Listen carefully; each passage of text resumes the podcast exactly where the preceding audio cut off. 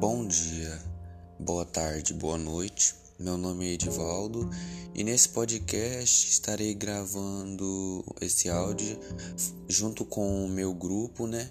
Que os integrantes são o Lucas Godoy, Carlos Eduardo, Jorge Leandro e Gabriel Oliveira. Não é como síntese, mas sim para relembrar dos assuntos ministrados pelo professor Marco Antônio na aula anterior, na aula passada. O tema era Sociedades Hidráulicas, Mesopotâmia e Egito. Então vamos lá. O primeiro assunto foi sobre a evolução, a nossa evolução dos homens, evolução dos macacos até nós homens. E com isso, o professor trouxe no slide uma árvore filogenética, onde mostra todos os tipos de macacos até chegar nos homens e quais estão com mais semelhança com nós humanos. Em primeiro temos o macaco símios do Novo Mundo. Logo após, os símios do Velho Mundo. O gibão, o orangotango, o gorila, o chimpanzé e por fim nós, homem. E com esse slide da evolução dos macacos, e a explicação do professor, entendemos que o que foi impactante para a nossa evolução humana foi que um desses Homo sapiens, um desses macacos, resolveu comer carne. Não só se alimentar de frutas, mas sim de carne. Assim, as pesquisas, né, as pesquisas afirmam que com essa alimentação de carne, teve total importância para nossa evolução, pois ao alimentar de carne fez com que a nossa espécie humana tivesse um aumento no tamanho do cérebro de, e foi indo e na nossa estrutura e conforme os anos que fomos comendo carne nossa, nossa, nosso cérebro foi aumentando e assim ocorreu a nossa evolução e hoje estamos aqui. E também nessa árvore filogenética é, apresentou também quais animais, quais desses macacos estão com mais semelhança com nós, com nós humanos. E o macaco que tem mais semelhança com nós são os chimpanzés. Por quê? Pois ao contrário dos outros, como o gorila e o orangotango, o chimpanzé ele se alimenta também de carne, não só de frutas. E assim, o chimpanzé, segundo pesquisadores, tem um grau de semelhança humana estimado em 98,5%.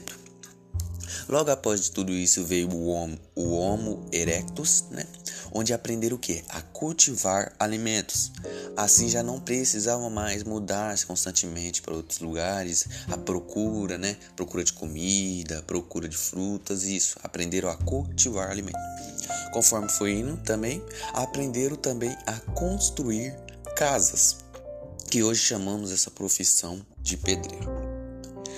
E essa foi um dos assuntos desse tema. Agora eu vou, vou falar rapidamente sobre as características sociais das primeiras sociedades complexas no slide 9, ministrado pelo professor também. E que são imperador, classe governante, classe sacerdotal, classe militar e por fim a classe de trabalhadores livres e escravos. Conforme a explicação, cada classe possuía uma educação conforme a sua função, sua função na sociedade. Um exemplo, cla da classe imperador à classe militar, a educação era diferente, era melhor, pois os filhos, as crianças tinham um estudo, aprendiam a ser governante, a ser sacerdote, a ser militar, de acordo com sua função, de acordo com a função do seu pai, né? Aprendia com seus pais aquela função na sociedade diferente da classe dos trabalhadores livres e escravos, onde o filho de pedreiro, por exemplo, ia aprender com seu pai aquela função de pedreiro, que era sua profissão, a sua função na sociedade. Outro exemplo é um filho de açougueiro e aprender seu pai aquela função, açougueiro. Então não tinha como um filho de pedreiro aprender a função de um governante. Não tinha como um filho de açougueiro estudar, estudar e aprender a função de um militar. Por quê? Porque cada um possuía a educação conforme a sua função, conforme a função de seus pais ele aprendiam. Não como hoje que podemos aprender em várias é, em várias partes, né?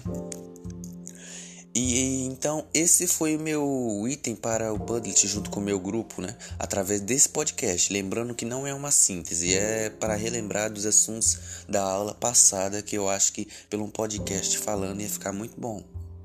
E assim tu, tu, é, tentei trazer as explicações, né, quase todas as explicações ministradas pelo professor sobre esses assuntos, evolução dos macacos e evolução dos macacos e é, as características sociais das primeiras cidades complexas. E é isso. Obrigado.